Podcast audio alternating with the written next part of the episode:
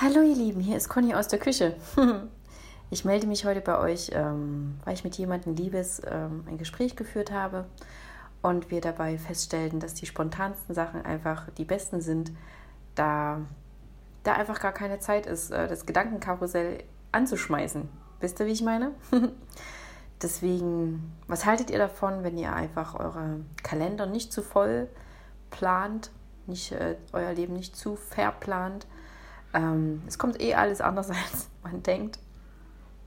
Und ähm, ihr sozusagen dem Ruf eures Herzens folgen könnt dadurch. Ich stelle euch mal eine Tasse Tee hin oder ein Käffchen. Mm.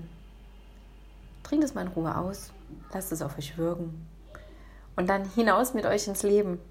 Tschüss, bis zum nächsten Mal.